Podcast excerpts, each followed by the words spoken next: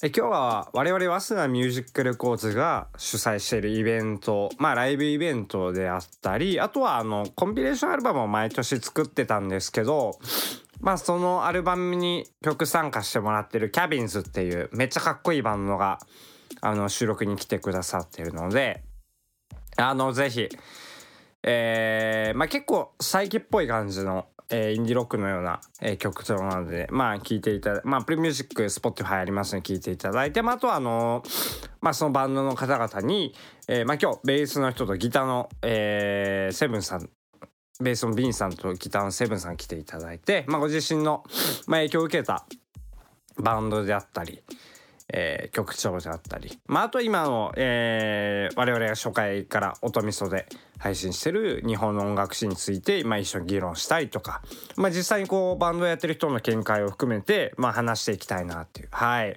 まあすごい激アツな。あ僕すごいキャビンズめっちゃ好きなんで個人的にもすごい楽しかった回で。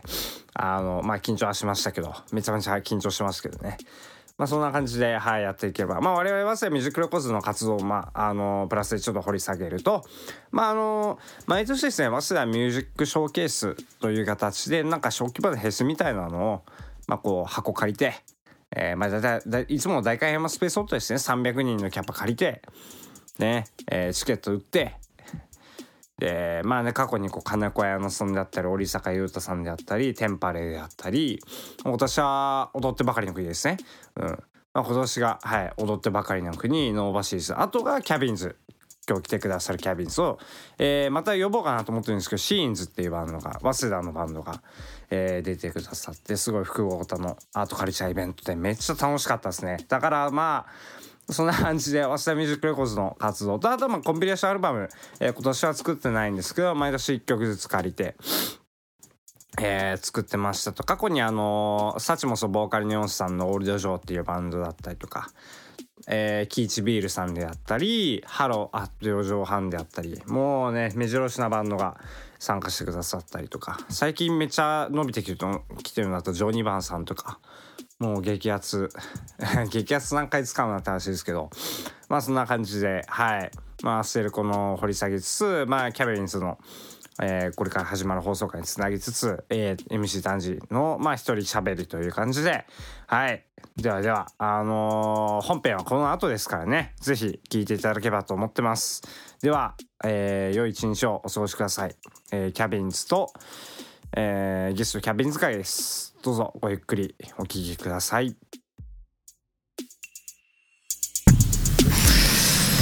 えー、こんにちは。こんにちは。よろしくお願いします。はい、早稲田大学音楽の脳みそ、えー、収録になりますね。えー、今回は MC 丹治とゲストで、えー、早稲田大学のバンド、えー、ザ・キャビンズのお二人に来ていただいてますね。はい、よろしくお願いします。ギターのセブンさんで。こんにちは、はい、あ名字は貸さないかね いや名字がややこしくなっちゃう。そうねセブンでやってるから。セブンで。本名だし。まあね。セブンいい名前。と、えー、ベースのヴィンセントです、よろしくお願いします、イケメンです。ラジオ伝わらないじゃん否定もしようがないです、はい。まあ今日はあの僕らのイベントであったり、まあ、コンピレーションアルバムもよく出てくださってるあのザ・キャビンさんの方に、えー、出ていただいたんですけど、はい、まあ、先日なんかこう僕らのライブイベント早稲田ミュージック早稲田アートショーケースに出ていただいて、はい、あの踊ってばかりの国ノーバシーズえー、シンスとキャビンズという形で出てもらったんですけどどうですかねあの終えてみて約1か月ぐらいですかね。10月18にあったので。いやあれ反響あったよね結構ね、うん、すげえいいイベントだったと思う。いや嬉しいですね、うん、VJ とかもやります VJ もやってたし DJ もよかったし、うん、スペースオットでやるのは初めてスペースオットは初めて。あそうなんですよ、ね、アンキャパが初めてじゃない？そうええー、一番でかかったってことですか？と思いますね多分。それ。300人ぐらい入りますよねもうちょいスペースオット入る？400400 400近く。キャパで実際にお客さん入ってたのが250ぐらいで、うん、初めてですかねあんな大人数でやるのキャビンズは。キャビンズとしては初めてか、えー、個人ではあったけど、うん、ええー、なんか嬉しいですね。本当にありがたいお話ですよ。か音響とかどうなんですかね？なんかそういうの。あそういえばやりやすかった。えリハがすごくやりやすかった。やりやすい。まあ、もちろん他の箱もすごいいいんだけど、えうんうん。なんだろう他の箱はライブハウスってこういう音だよねっていうふうに一回噛み砕いてバランス取る感じなんだけど、はいはいはい。スペースドットはあそうそうそうなんかテレビとかで見るライブってこういう音、えようなイメージに近いもうすぐしっくりくるみたいな感じで、なるほど。うん。どうですかギターのセブンさんは？音響イベントはですか？はい。うーんそうですね。なんかいつものライブとちょっとテイストが違ったかなって感じで。うんまあ結構新鮮味あったんですけど、はいはいはい。でもイベントとしてまあジャンルバラバラでありながらもまとまっていたし、うん。なんかうん。意外なまとまりというか、分からないけど各バンド結構気持ちよくって言ったら変だけどあんまりやりづらそうには感じてなかったかなへえ層がかぶってるというか、まあ近いに感じはありましたサイサイケなんですかね。なんて言ったらいいんだろう。根底にそうですね、サイケ。っぽい感じ。で、うん。踊ってばかりの国はまあサイケっぽいっぽさもあるというか、まあフルっぽい感じもありつつうん。ええまあ嬉しいですね。はい。まあなんかキャビンズも、まあ、これからどんどんライブ企画は定期的にやっていくそうですね。なんか自主企画でパブというものをはい。なんか前回が確か11月の初週でしたっけ？ちょうど2週間前ぐらい。そうそう5日かな？そうだね。何5日に。火曜日だったね。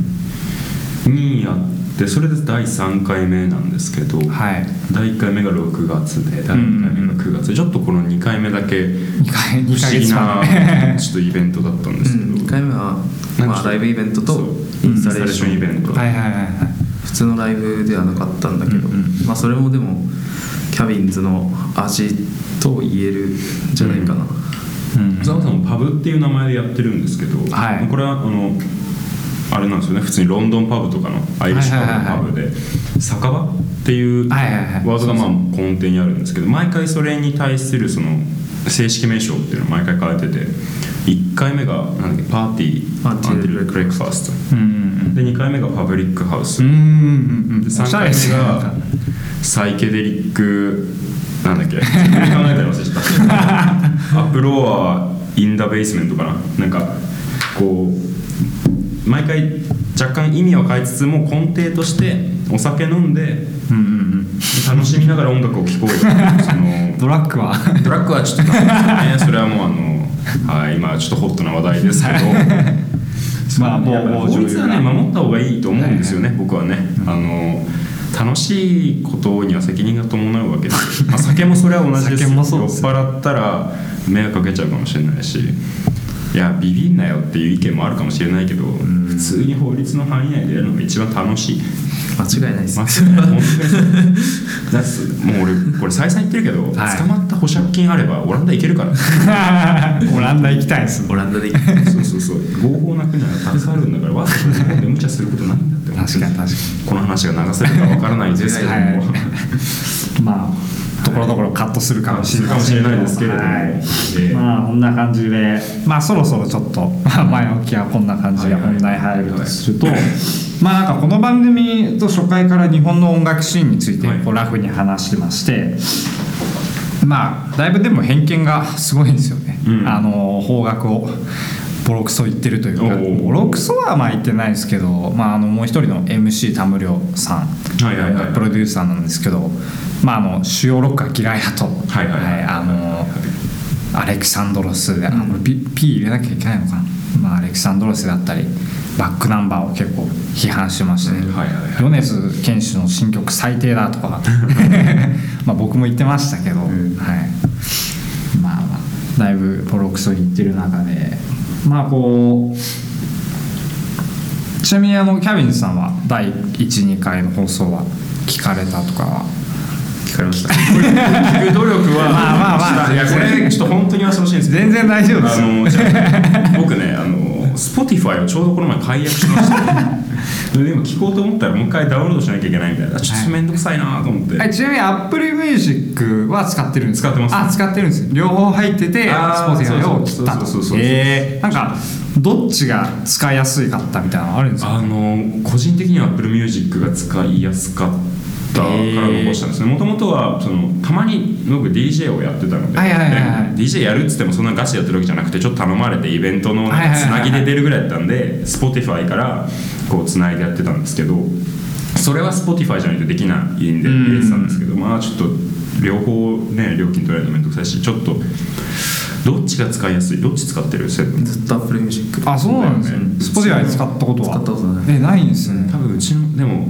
あれかドラマーの響きは Spotify か。そうだね。へだから多分本当に最初にどっちを入れたかだとはあそううんですすけど。僕も最初 Apple Music で後から Spotify 入れてなんか Spotify はもうジャズだけにしてるみたいな、なんか。使い方が違うじゃないですか基そうなん本的ですよ。になんかこう Apple Music は聴きたい音楽がこれですってなった時にそれに関して自分でまとめることができるって感じ。うん。Spotify はなんかこうプレイリストっていうか一連で聴くことを前提としてるうん確かに確かに。作りになってるんで、うん。それがどっちがいい悪いじゃなくて慣れどっちも同じことは結局できるんで、でもなんかプレイリスト自分で作るってなると Spotify の方がやりやすいかなっていうのは思ってるよ Apple Music でガンガンプレイリスト作ってる。本当ですね、Apple Music なんかジャケットでけえなと思って。ああ探すのねちょっとそうなんですよ。なんかプレイリストフォルダに中に入ってるとめっちゃ下行かないとうん。自分で作ったやつじゃないみたいな。あそれ考えたことなかったええなんかまあいろいろ。で Mac とかでも使います？Apple Music とか。あ使います使いあます。結構 Mac で音楽聴くこと多くて。あそうなってくるとね。ずっと Apple なるほ Music どな。使ってるのもあるけどすごい快適っすね Mac ええちょっうん。とパソコンで。うんディグるのもめっちゃやりやすいし、うんうんうんなるほどな。まあでもやっぱこうあれですよね。iPhone ユーザーってもう最初から Apple Music 入ってるんでそうまあまあそういう面で考えると、契約するか否かは人それぞれだけど、はいほど、うん。まあ、ちょっとサブスクの話に話は入りましたけど、まあ、後ほどまたちょっとサブスクの話触れるかもなんですけど、まあ、なんかこう日本の邦楽シーンにずっと、えー、フォーカスして話してまして、まあ、お二人どうですか？ね日本の今の邦楽シーンに対して率直になんか思うことみたいなのありますかね？ちょっと随分と広い質問邦楽シーン？邦楽シーンって日本の音楽シーン。日本のこうポップが売れてるというかうんまあ確かにそのポップが売れてるっていう傾向は多分他の同じだけの経済基盤を持ってる国よりは強い気がするんですよね。うん。例えば、ですよねアメリカのトップチャートって多分ほぼほぼ今ヒップホうん。ップドレイクとトラビス・スコットとそうでまあちょっとカントリーとかですよね。他のカントリーが入ったりとか、でもまあ日本なんてカントリーすら入らないですか同らじまあカントリーって日本でいう演歌みたいな感じで、まあまあまあ。演歌っていまだに CD 実はちゃんと売れてるのと同じで多分アメリカもいまだにカントリー売れてる、まあ、だから南部のおじいちゃんたちが聴いてるようなことだと思うんですけど。その僕ねこれは一個強い要因があると思って、うんあのー音楽って自分で聴く人ばっかじゃないと思うんですよね、うん。うんチャートに入るにはその他音楽好きじゃない人も聴いてる必要があるんですうんよトップチャートに入るには。そうですね。ってなった時に聴くとこってなんてドラマの主題歌と CM だと思うんですよ。うんうんうん。で CM に使われる音楽っていう面で見た時に、はい。そのいまだに日本は多分洗練されたかっこいい CM よりも爽やかキラキラ清楚な CM が多いからうん確かに。それに使える曲ってなったらやっぱポップな曲になってくるんだと思うんですよね。やっぱりそう考えるとこう代理店と、えーまあ、日本の音楽シーンの癒着ってこう切っても切り離まあ、せない、癒着って癒着じゃないじゃないですかね、まあそれはどこの世界でもそうなんですけど、まあその考え方がそうあの目指してる方向性が他の国に比べてその他の媒体もポップ寄りうん。なのかなっていうのなるほど。あると思いますね。セブンさんはなんかうん。率直に思うそうだな。今の瓶の話は結構同意できるかもしれない、うんまあ日本、まあ、音楽に限らず全部ポップ寄りな文化だなとはすごい思うし、うんうんうん。まあでもこれだけポップが支持されてるのはまあもちろんそこに需要があるわけで。うんなんか。うん洋楽他の国に比べて洋楽の需要っていうのはまだ全然上がってないん。だうな、んとはやっぱ感じるみたいな。すごく感じる。なんかこうキャミズお二人が普段こう主要なポップとか聞いてインスピレーションを受けて楽曲作るみたいなことってあるんですか？主要なポップ。日本のポップ。日本のポップ、ですかどこまでをポップとするか？日ん本のポッどっからどこまでって言ったらなんだろうな。例えばスピッツとかって多分あそうね。超メジャーだしポップだけど、これは僕は結構聞くんあそうなんですスピッツは結構好きでちっちゃい時聞いてたし、でまあとにかくベースラインがねやたら動き回る スピッツは。そういうとこ聞いて、うん。あこんぐらいならバレてもポップの範疇に収まるなみたいな、ああだから結構そういうところでは。基本的どこまでポップにするかは各バンドのその一存そのによって全然どれが正解とかないと思うんですけど、ポップであるってことは聞いてもらえるってことなので、うん。その一個尺度としてポップミュージックを聴くことは多いですね。ああなるほど。まあだからこう聞いてもらうためにも。そうそうそう。ある意味教科書なんで、はいはいはいはい、まあ教科書の外にあることをやるためにも教科書の内容を知らないと。なんか型を破るために型を知るみたいな感じ。なるほど。もちろん全然好きで聞くんですけどね僕は。割と、まあでもそれは洋楽のポップでもいいんじゃない？ああそうですね。まあね音楽にも限らず。今いるのが日本だからっていうのはちょっとあるかもしれない僕は。まあなんかメディアで入ってきやすいっていう感じですか主要っていうか、まあそんな感じですね、まあ、ちなみにこう、まあ、ポップっていうまあ話を最初にしたんですけどキャビンズのなんか音楽ルーツとかってお二人ってこうあったりは？キャビンズの音楽ルーツ？キャビンズ？まあとりあえず先にそっちから。あそうですねキャビンズから。うちのバンドが曲の作り方がちょっと変わ,、まあ、変わってるわけじゃないんですけど、はい。そうだね。ワンパターン作り方はワンパターンで。ボーカルギターボーカルの牧野がちょっと思いついたコード進行と歌メロディーをギターで弾き語りした動画がメンバーに共有されて、そのちょっと抽象的な文言付きで送られてくるんですよ。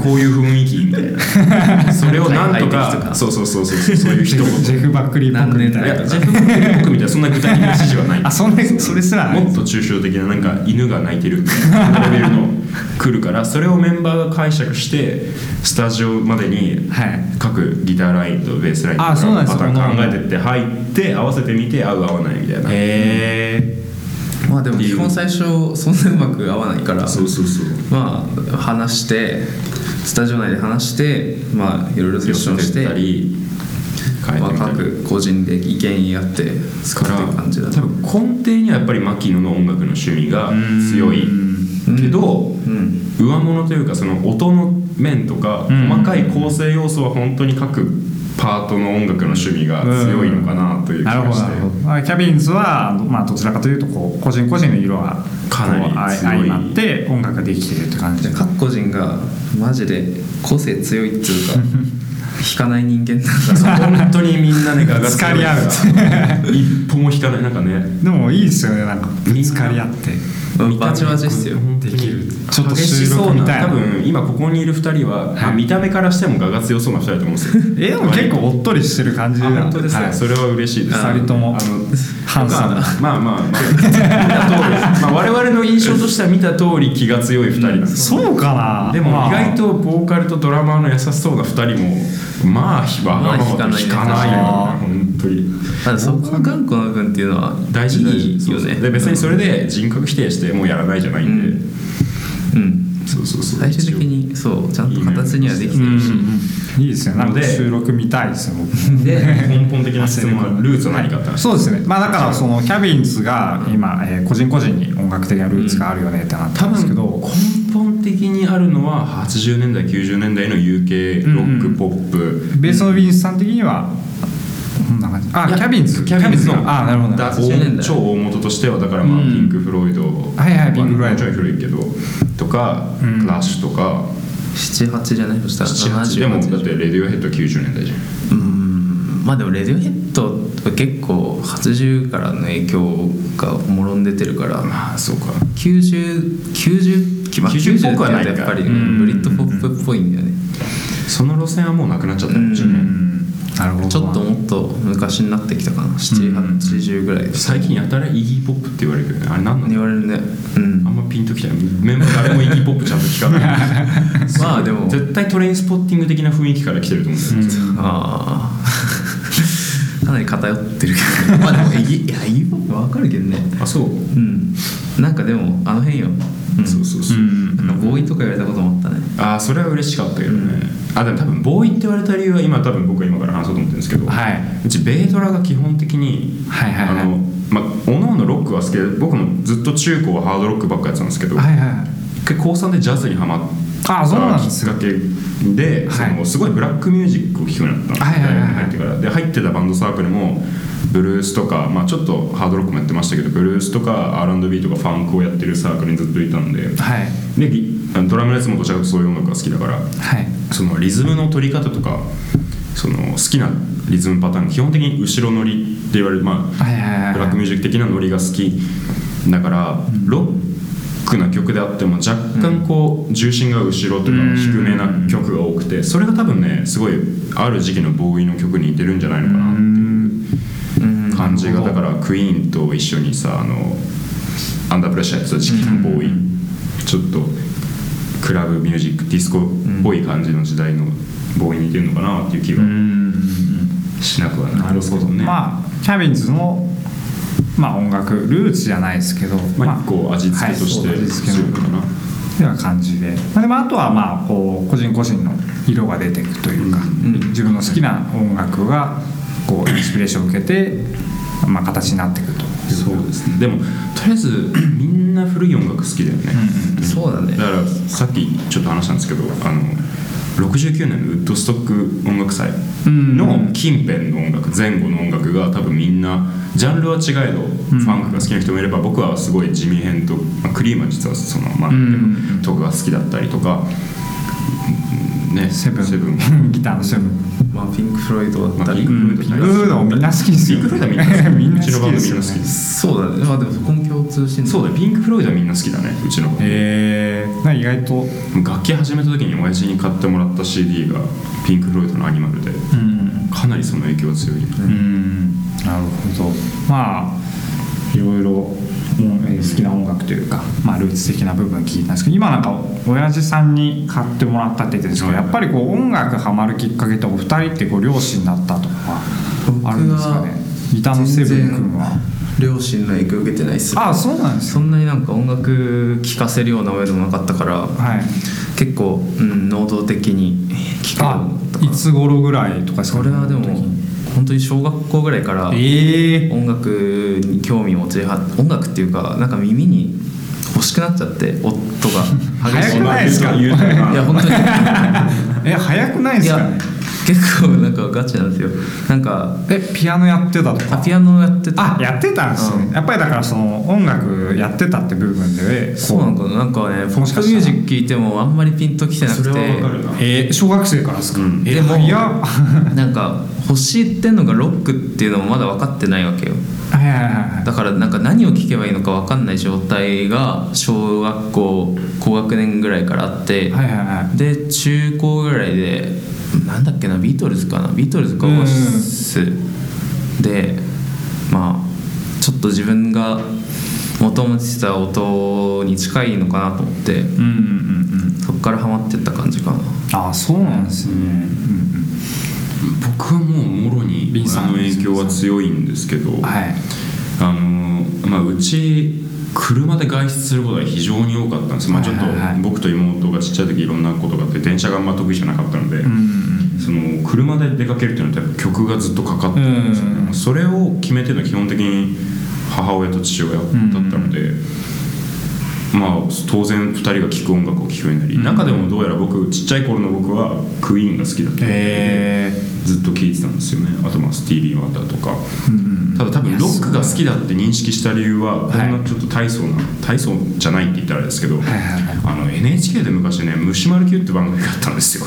虫丸 Q そうあのね。初めて聞きました。あの虫の番組なの。あのへー。5分ぐらいの番組で昆虫のクイズ番組なんだけど必ず毎回最後に昔の超有名な洋楽をパロディしてる虫の歌とか動物の歌がそんなの1曲あってだからジミー・ヘンドリックスの真似をして作ったなんか地味編っていう地味で変な虫の歌。が いいね。そうそういうあの大人が本気でふざけてる曲を毎回流してる番組があってそのコンピレーションアルバムというかなんかその曲集を母親が買ってたの俺がその番組超好きだったから。それで自分がもう繰り返し本当にいろんなもうギルバート・サリバンのパロディとか、はいはいはい。あのアアバアバだっけ？ダンシングクイーンって。ああじゃない。だよね。アバのパロディとか本当に昔の邦楽洋楽の多分親世代が聴いてる音楽のパロディいろいろある中で僕が好きだったのは本当ジミヘンとかエリック・クラプトンのパロディの曲で、その頃から多分親は多分この子はロックが好きなんだなっていうのは多分認識してた。なるほど。のかなまあ2人ともそうすると結構前から能動的に聴いてたと、ん。なんか僕なんかは、まあ、今こういろいろ音楽的な話をお聞きしてなんですけどなんかめちゃめちゃ最近なんですよ。大学2年生とか去年とかで、まあ、たまたまなんかこうホーロックのフェスに友達と行ってあのたまたまそのアレキサンドロスとか、はいはいはいはいはい。なんだっけなあと9ミリと9ミリはいなかったな、えーもっとワニワニマとか。あーなんかツタロックフェスってやつになんか大賀康オルとなぜかダンがいまして、はいはい。それをたまたま後ろの方で座りながら見てたらオルタネハマったみたいな。うんなんかお二人と比べるとめちゃめちゃ遅いんですけど。いやでもねまあオルタナそれまでは洋楽洋楽っていうか。いや邦楽派でしたね完全に。洋楽でもあれだなエド・シーランすら聞かなかったですよ、アリアナすら聞かなかった。でも僕も中高時代はもうホーロック一辺倒よ、うんあそうなんホロックはうんサカナクションでサカナクション聞きます。よねあとまあ僕は聞いてた9ミリパラランバレットがもう大好きで。9ミリも結構あれじゃないしてましたよ9ミリの。オルタナの方なのかな9ミリ。いやもうドハードロックでしょ。ドハードロック。とマキシマムザホルモンと。あまあうん。もう僕はうるさい音楽大好きだった サカナクション。サカナクション。聞いてたサカナクション。聞いてた聞いてたと聞いてるね今もね。僕も今もたまに聞いたりはし誰ますに誰に喧嘩売られてもうるせえサカナクションすげえよ。うん。そうね。それはいいわ。なるほど。まあこんな感じで、ん。はい。なんかこうサブスク今使ってて、はいはいはい。なんかリコメンド機能とかあって新しい音楽に出会うことっていまだにまだありますかね？ああ僕は結構ありますね。僕ちょっと最近忙しくてやってないんですけど、はい。一時期毎日必ず新しいアルバムを1枚聴くっていうのやつああ習慣になってるんですよね。そう絶対にもうどんなに忙しくてもその知る聞いたことないアルバムを1枚決めて一日中それを頑張ってー聴く。一日中聞くんですよ。あき一日中聴くというかまあ一日かけて。一日かけて通して必ず通して聴くっていうのをやってて。それはなんか自分の音楽活動のために。いやてかなんかね僕音楽すごい好きではい。詳しいって思ってたんですけど、はいはいはいあ僕今飲み屋さんでバイトしてるんですけど、はい。バーでね。お客さんとかと話してるとやっぱ全然知らないバンドあるなと思って、え悔しかったんですよねそれが。なんかそうそうそう。でちょっと最初はその人に教えてもらったライブあの音源とか聞いてたんですけど毎日毎日聞くわけにいかないんで、はい。だんだんそのレコメンドでああじゃあちょっとい結構役立ってる部分はあるんですね。かなりなんかこうなんかいわゆる邦楽好きの人たちにもなんかサブスクのリコメンド機能でそういう出会いとかってないのかなっていうのは思ったああでもりもしてて。邦楽はそもそもサブスクにあんまり入ってないですようねんまあ少ないですね。最近だとまあ Spotify で嵐とかはね追加されたりは、は増えてきたよねでも音楽も。スピッツ、シーナリンゴ。いスピッツシーナリングもそう毎回話題になってるよね。そうそう話題になってるうちじゃまだダメなんだよね。星野うん確かに星野源もそうですね。バックナンバー。だいぶ増えたと思う。そうかな、ワニマもそうですね。そうとかそこら辺も。まあ今聞いたことないんですけど。僕はいやどうだろう。FT のベースの人でしょ？そうだね。ボボーカルが。うんうん。サブスクなサブスクめっちゃ使うな。使うね。超 Apple Music 派なんだけど。はい。うんもう本当 Mac 開いて Apple Music つけて本当に一日中触れる感じ。ええ結構そのリコメンドで掘るって感じですかね。レコメンドとあとまあなんかそうだね。エッセンシャルとかさジャンルによってもちゃんとプレイリストがあるわけじゃん。はい。だからまあいくらでも見れちゃう。うん。しかもディグル用ディグルっていうかディグル用にはうん。うんディ違う ディグりたい時に Apple Music 使うとうん。他のアーティストもレコメンドしてくれるしうんうんうんうんしかもワンタップで確かに確かに。切り替えられちゃうから本当に楽、ん。しかも広告もないじゃないですか。そうでかいね。リミュージック。YouTube とかと比べ物にならないぐらいうん使えると思います、あでも新しい音楽探す面では Apple Music もだけど YouTube 俺は大きいかもしれない。ああ YouTube 確かにな。YouTube の方が予想外の角度から来る感じうんが関連動あー画アルゴリズムがさちょっとあの純粋に音楽だけに偏ったある、だから例えば PV が似てるとかでもさ、レコメンドされたりするから全然思っても見なかったジャンルの音楽が入ってきたり俺今この前ねそれこそ Apple Music の Apple Music リプレイって機能入ったじゃないですか、はいはいはいありましたね。あの1年間何一番聴いてるかって。あった。それをねちょうどさっき、まあ、この前も一回調べたんですけどもう一回調べ直して1位がねプーマブルーだったんですよ。この1年間で僕27時間プーマブルーだったんですけど。めちゃくちゃ聴いてるっていう。プーマブルーは僕 YouTube でね知ったんですよ。へえ。何の PV だっけな？なんか見てる時に関連動画で確かムーンアンダーウォーターの PV がいきなり出てきて、うんうんうんうん。なんだこれは。そう。ビリビリきた。そうそれでもう全部入れて。フーマブルーな何で知ったっけな？フレペかな？フレッド・フェリーの、いやもっと前かな。あ違うわ。いや下手したら俺だよ。いや違う違う。違う違う違う。フレッド・フェリーのインストア友が達のレコメンド機能今年の春にあって、はいそれの告知かなんかで知ったんだな。うん。あそっかそうそうだ、それで知ってるタイミングで。そう。俺がプーマブルーのそうそうそうそう。さ今度あるんだけど行かないって言って、多分響と牧野知らなかったんだよね、うん。そうそうそう。で他メンバー行こうかみたいな話になって、応募してどっちも外れたんだよね、うん。へー。悔しかまだ行けてないと。そうだね。そうなんですよ、日本にあんま来ないんでね、こっちからロンドンに行ってやろうかなあれ 去年今年？来日したんですかね？今年だね多分。今年。年の春ぐらいだったと思うね、え。3月とかじゃなかった、うんもうなんか記憶が曖昧だけど。どこでやったんですかね？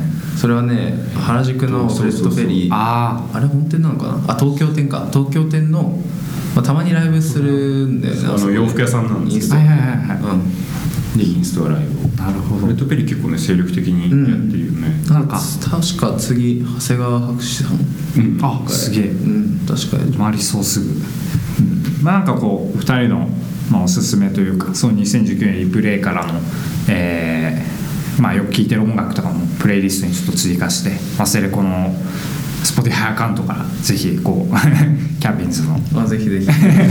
僕がめちゃくちゃ知りたいです、まあ、一番最初にあのプレイリストマジなんで。いやもう。下手すると作らせる6時間ぐらいプレイリストですか いや全然全然もう鬼のように6時間僕がめちゃくちゃ聞きたいです。よ あの一番上にぜひあのキャビンズの曲を。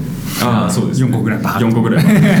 まあ飛ばされちゃう飛ばされちちょくちょく入れるのいいそうそうちょくちょくちょくちょく入れた方がいい。まとめて入れると飛ばされちゃうほらほらほら。やかましいでも直接入れた方がこう流して聴いてる時にあ めっちゃいいなってなったらあキャビンズだみたいな。これをよくお店で僕はやってます。いやーいいっすね。まあね洋楽だもんね完全に。そうそうそう。これ日本人とは多分分からんと思う、いやー行きてえな。また僕もぜひキャビンズのライブ行きたいのでぜひぜひ。ぜひぜひ。告知この放送がいつになるのか分かんないからね。下手なまあ告知打って終わってたら、ま あ。なんか後であの録音してもらった送ってもらったらでも全然大丈夫なんで。はい、まあ了解ですね。そんな感じで。ちなみにまあ今サブスクリプションすごい流行ってると幼少期とかってこう音楽買う時ってやっぱこうお小遣い握りしめて CD 屋行ってたみたい CD だね。CD だったね。でもな買ってましたかね？CD 買ってた。あ買ってもらってた買ってもらってた。うん。まあでもお小遣いしか買えないですからね。高いですもんね。当時なんてだって CD、まあ、シングルであんまり買うことなかったから僕うん。アルバムで、ん。あまずまず親を洗脳して 洗脳って言い方よくないな。親がね本当にいまだに新しい音楽聴く。今母親岡崎体育にドハマりしてる。変わってんだ埼玉スーパーアリーナ S 席で撮ってたから。いやいや一石で。ぐらい。いやでも僕も岡崎体育好きなんですけど、へー。それはよくて。だからこう買いたいなと思った。CD 買いたいなと思ったらまず母親になんとなく YouTube とかで PV をこう聞かせて、それで「M ステ」とか出てたら「M ステ」見させて、ハマらせてそしたら勝手に家に CD があるっていうような状態ああなんか聞かせれば届くみたいな。でこれズルしてましたね ええ俺あとツタヤめっちゃ行ってた。わあああ俺それで言ったらそうだ。TSUTAYA と図書館。あ図書館も意外とあるんですよええまあ、ジャズとかありますよね。